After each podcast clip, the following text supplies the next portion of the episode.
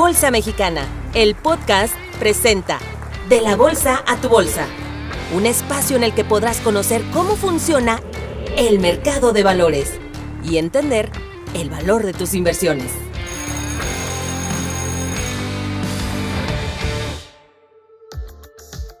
Ahora que ya conoces la esencia de un fideicomiso, te voy a contar sobre los fideicomisos de inversión en energía e infraestructura, mejor conocidos como Fibra E, un instrumento de inversión más para tu portafolio. Estos instrumentos, como su nombre lo indica, representan una alternativa de financiamiento dirigida exclusivamente a sectores de energía y de infraestructura en México.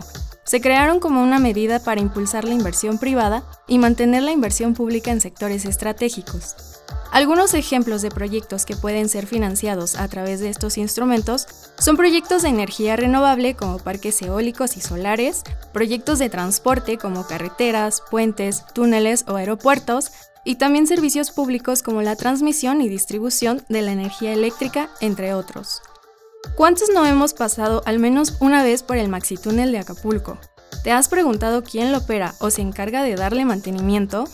Bueno, pues así como este túnel, existen muchos otros servicios públicos y hasta tramos carreteros que forman parte del patrimonio de alguna de las seis fibra E que se encuentran disponibles en la bolsa, y es la administración de la fibra E quien se encarga de su operación y mantenimiento.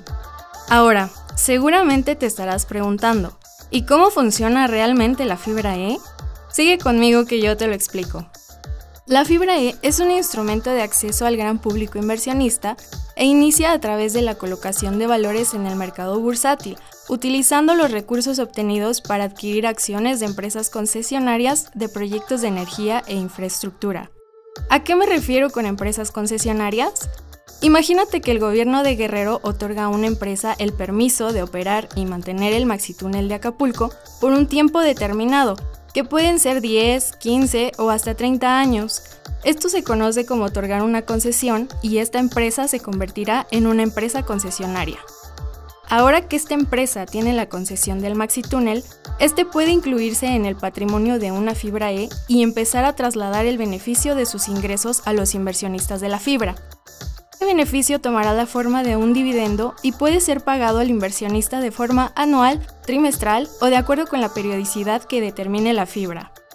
¿Alguna vez te hubieras imaginado que podrías obtener dividendos de las cuotas que se cobran en el maxitúnel de Acapulco o incluso de las tarifas que pagas a CFE por el uso de la luz? Suena increíble, ¿no?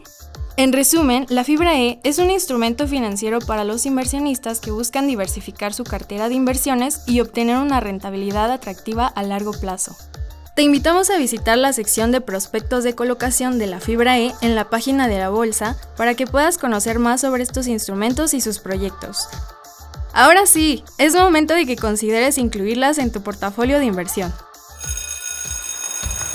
Esto fue De la Bolsa a tu Bolsa.